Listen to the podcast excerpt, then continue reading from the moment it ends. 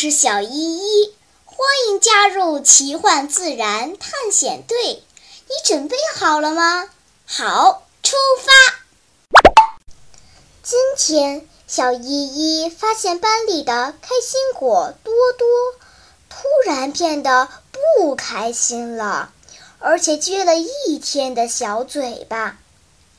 于是凑上前问道：“多多，你怎么了？”多多叹了一口气：“唉，我怀疑妈妈不喜欢刚出生的小妹妹。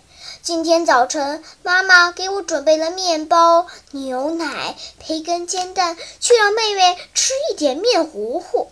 我偷偷尝了一口，不甜也不咸，难吃死了。”啊！你妈妈真偏心！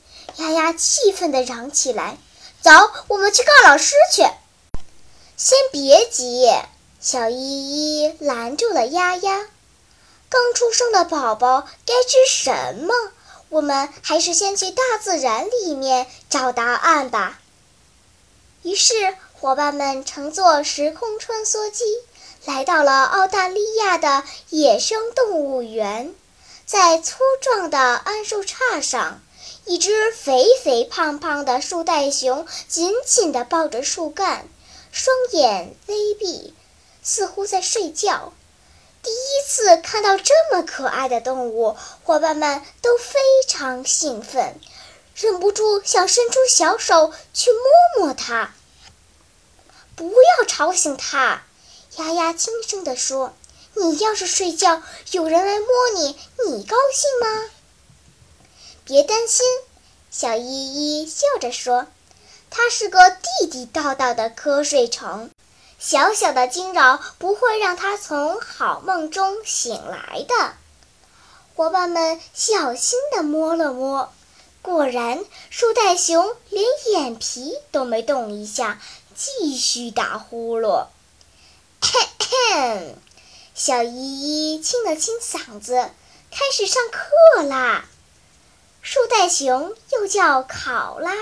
是澳洲特有的动物，跟中国的大熊猫一样，它也是个挑食的家伙。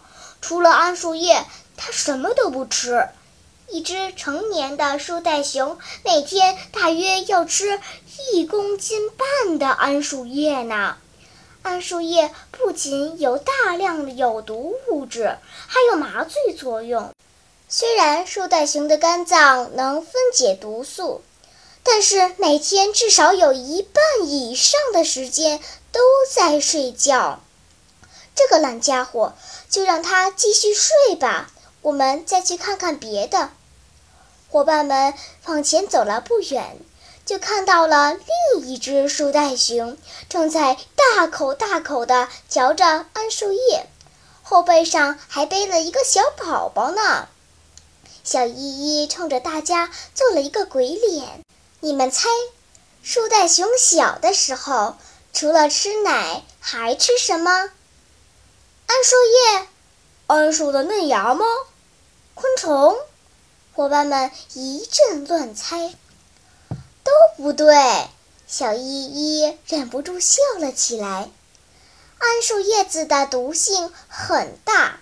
小宝宝是不能直接吃的。成年树袋熊的盲肠有两公尺半长，经过妈妈肠胃消化后，桉树叶子的毒性大大减少了。于是，妈妈的粪便就成了宝贝最好的断奶零食。这些粪便不仅柔软，而且营养丰富，含有较多水分和微生物，易于消化和吸收。所以，小树袋熊是吃妈妈的粪长大的。半岁以后，小考拉的肠胃发育健全，就会爬出袋子，直接去吃桉树叶，开始独立的生活。啊，这也太恶心了！伙伴们都不敢相信自己的耳朵。别大惊小怪了，野外的生存环境十分艰苦。为了让自己的后代顺利成长，动物们都想尽了办法。你们知道吗？企鹅宝宝是从小吃妈妈胃里消化了一半的呕吐物长大的呢。呃呃！小依依一边说，一边模仿企鹅妈妈呕吐的样子。别别别，别说了啊！多多冲小依依摆摆手，太恶心了！再说我就要吐了。其实。我们人类的宝宝肠胃也很娇气，牙齿也没有长全，小的时候不能直接吃大鱼大肉，因此爸爸妈妈会让我们吃一些滋味比较淡、比较容易消化的东西，比如粥啊、米粉啊。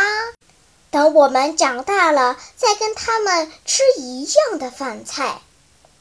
哦。多多点点头，这下子我明白了。妈妈可不是偏心，我妹妹还小，不能跟我吃一样的东西。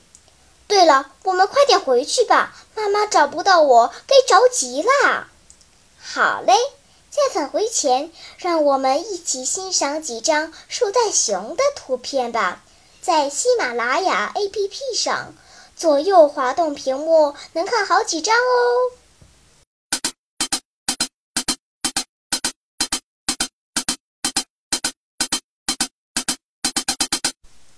好啦，今天的探险就到这里吧，我们该回去啦。大自然里有很多神奇的事情等着我们去发现呢。假如你也想加入我们的探险队伍，那就赶快关注小依依讲故事吧。